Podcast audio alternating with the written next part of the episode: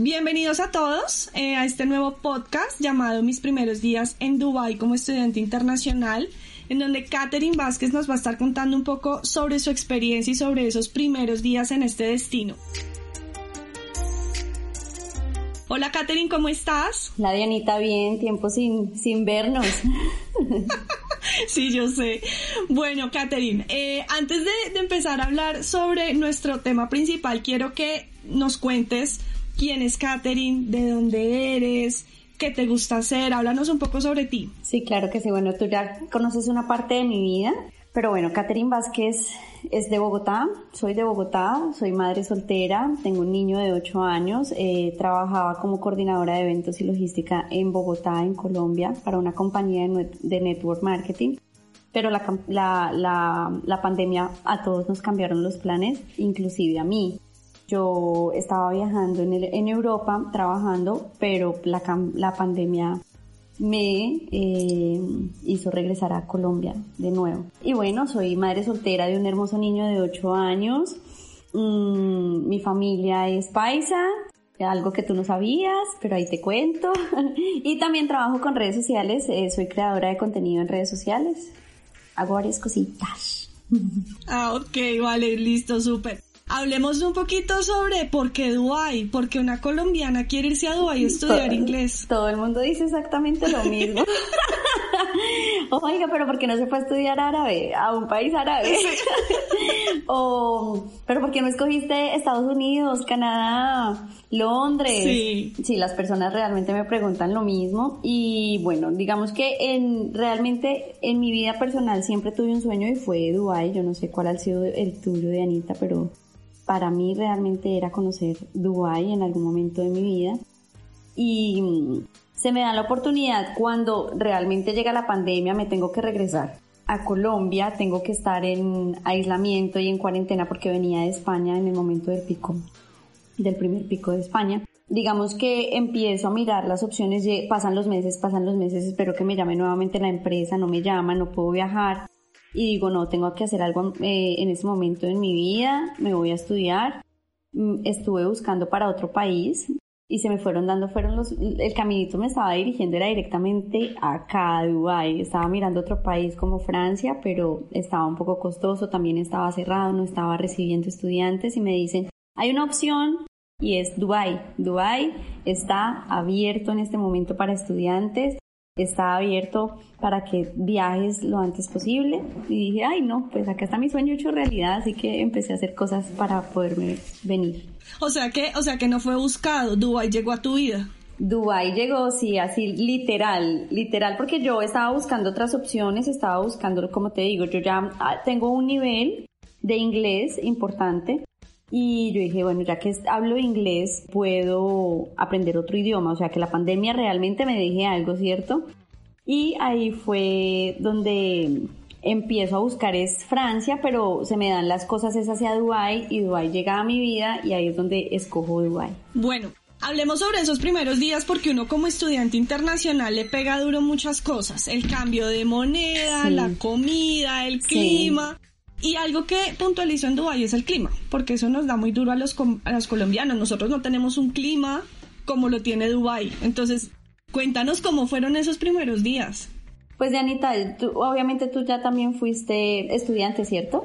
Sí, sí. Pero bueno, mi experiencia en un, fue en un destino no tan, bueno, lo mío fue en Inglaterra y no el clima, por ejemplo, el clima, que es algo que yo puntualizo mucho, no fue tan duro, pero es que en Dubái estamos hablando de 40 grados. Bueno, yo también estuve eh, en algún momento de mi vida viajando a, a Londres. a mí honestamente no me gustó mucho el clima de Londres, mucha lluvia. A mí me encanta y me fascina más bien el clima cálido. Ahorita, honestamente, no he podido vivir realmente el, el, clima de 40 grados porque llegué en diciembre y en diciembre ya estaban en invierno, aunque acá todo el tiempo es caliente, tienen estaciones.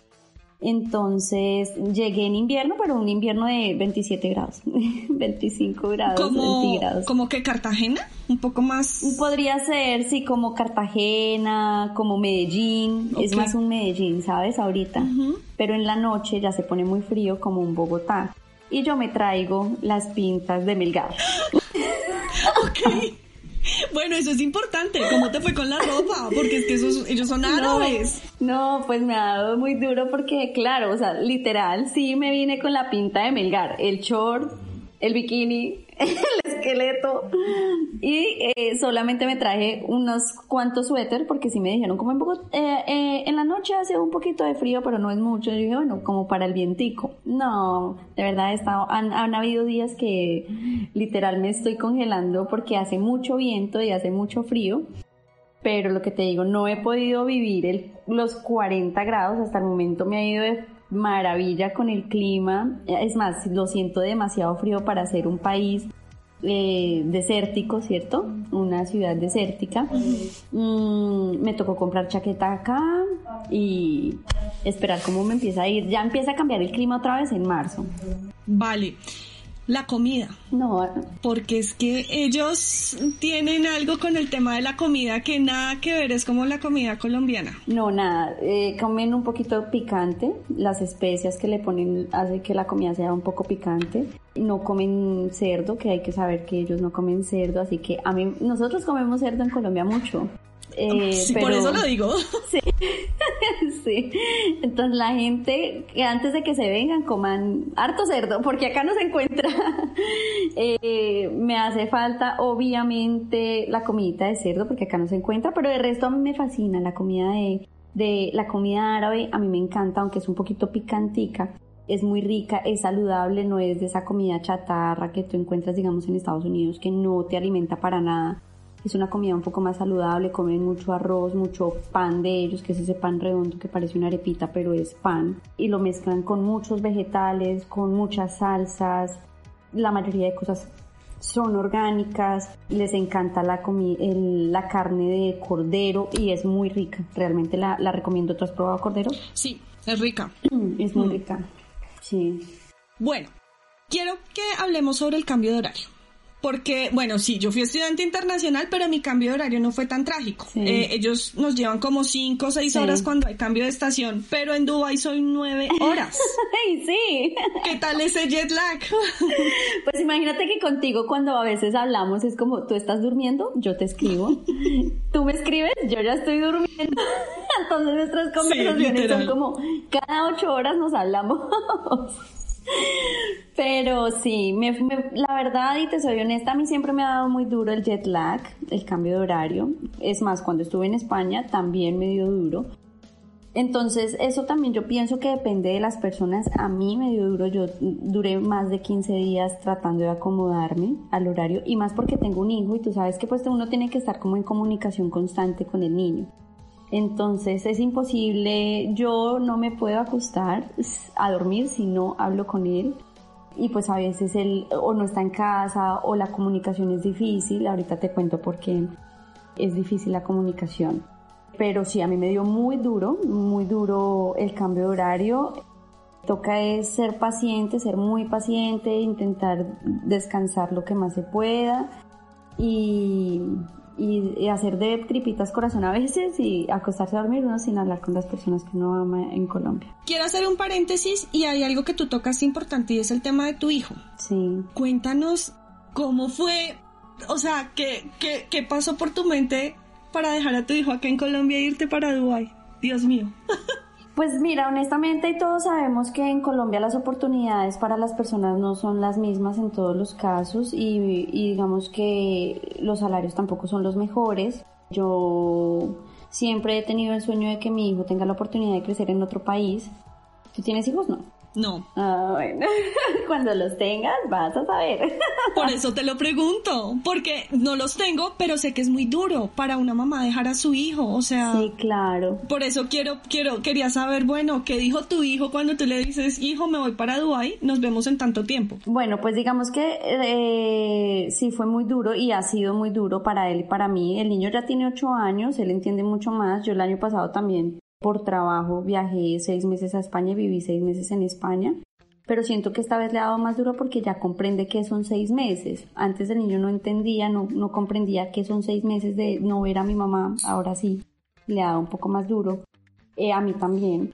Pero fue, fue el decir, ok, me voy por seis meses para Dubái, pero en esos meses tengo la oportunidad de conseguir un trabajo, posiblemente, y si consigo un trabajo me convierto en residente, me dan una residencia y un contrato laboral por dos años como mínimo. Eso significa que me puedo traer a mi hijo y le puedo dar una mejor calidad de vida, ¿cierto? Claro. Entonces a veces uno para, para poder tener ese tipo de, de ventajas o de posibilidades para con los hijos, pues hay que hacer unas, unas pequeñas... Sacrificios. Unos pequeños sacrificios, exacto. Así que tomé mis maletas y le dije al niño, me voy para un lugar muy bonito y pronto vas a ir a conocer lo que es la promesa que yo le hice. Entonces, eh, pues él está contento, yo le muestro absolutamente todo, dice que quiere venir al mar, que quiere conocer el mar, que quiere conocer los lugares, que quiere comer lo que yo como.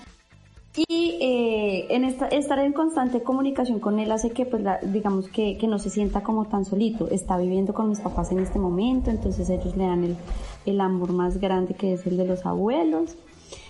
Y, y ya esperar acá que pueda conseguir trabajo. Súper. Bueno. Es lo que te quería contar. Imagínate que acá pasa algo que no pasa en ningún otro lado del mundo y es que tienen restricciones con las videollamadas y las llamadas por internet. Cuéntanos de eso, porque mira que sí es muy común con los estudiantes que a veces les mando mensajes de Diana, no los puedo escuchar. Sí. Cuéntanos por qué, cuál es ese motivo y entonces cómo hacen. No, eso es muy, es muy complicado, ¿sabes? Digamos que con el tema de mm, Zoom, Meet, que son plataformas que están hechas para trabajar, está bien. Entonces, digamos que para los jóvenes que sabemos manejar estas plataformas está correcto y funciona a cualquier hora del día conectado al internet.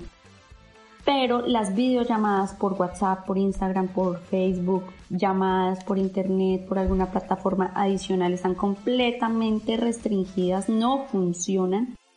Y es porque ellos, lo que me han dicho, ¿no? No sé si sea cierto o no, pero lo que me han dicho es que tienen le apoyan, apoyan a las empresas de telecomunicaciones a que sigan teniendo ganancias por llamadas en minutos, así que restringe las llamadas por internet. Ellos tienen sus, obviamente sus planes de minutos y sus planes de internet, pero los planes de minutos son altos acá porque la gente tiene que hacer llamadas.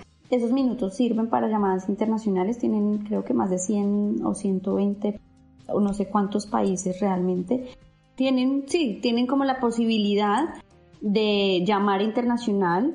Yo tengo la posibilidad de hacer llamadas internacionales, lo que pasa es que obviamente esos planes, como somos en este momento no tenemos residencia, no nos dan planes económicos, sino nos dan planes como turistas, o sea, un plan costoso, como prepago. El plan prepago, imagínate tú pagando un plan prepago con llamadas internacionales y con internet, sale carísimo, realmente eso sí sale un poco costoso. Pero hay una, una trampita y ahí va. ¿Y cómo es? Se descarga una aplicación, que es una aplicación para cambiar la VPN del celular. Y entonces activas la VPN, resulta que activas la VPN y te activa en otro país. Entonces le haces la trampita a WhatsApp y WhatsApp se imagina que tú estás llamando desde otro país. Puedes llamar con videollamada. A veces funciona muy bien, a veces no funciona nada, pero es, digamos que es una buena opción que tenemos ahí. Sí, es una alternativa. Bueno, uno busca las formas, ¿no? Las herramientas para poderse comunicar. Sí, claro, sí. Más que nosotros estamos tan lejos, a miles y miles de kilómetros al otro lado del mundo. Claro, claro que sí. Bueno, a todas las personas que se han conectado a este podcast, les agradecemos por estar con nosotros. Les recuerdo que pueden agendar su cita personalizada, solamente deben comunicarse al 317-669-6647 Allí van a poder eh, solicitar una cita personalizada. Recuerden que es totalmente gratis. Vamos a poder aclarar todas las dudas. Y si quieren seguir escuchando toda la experiencia de Catherine en este destino, los invitamos a nuestro siguiente capítulo.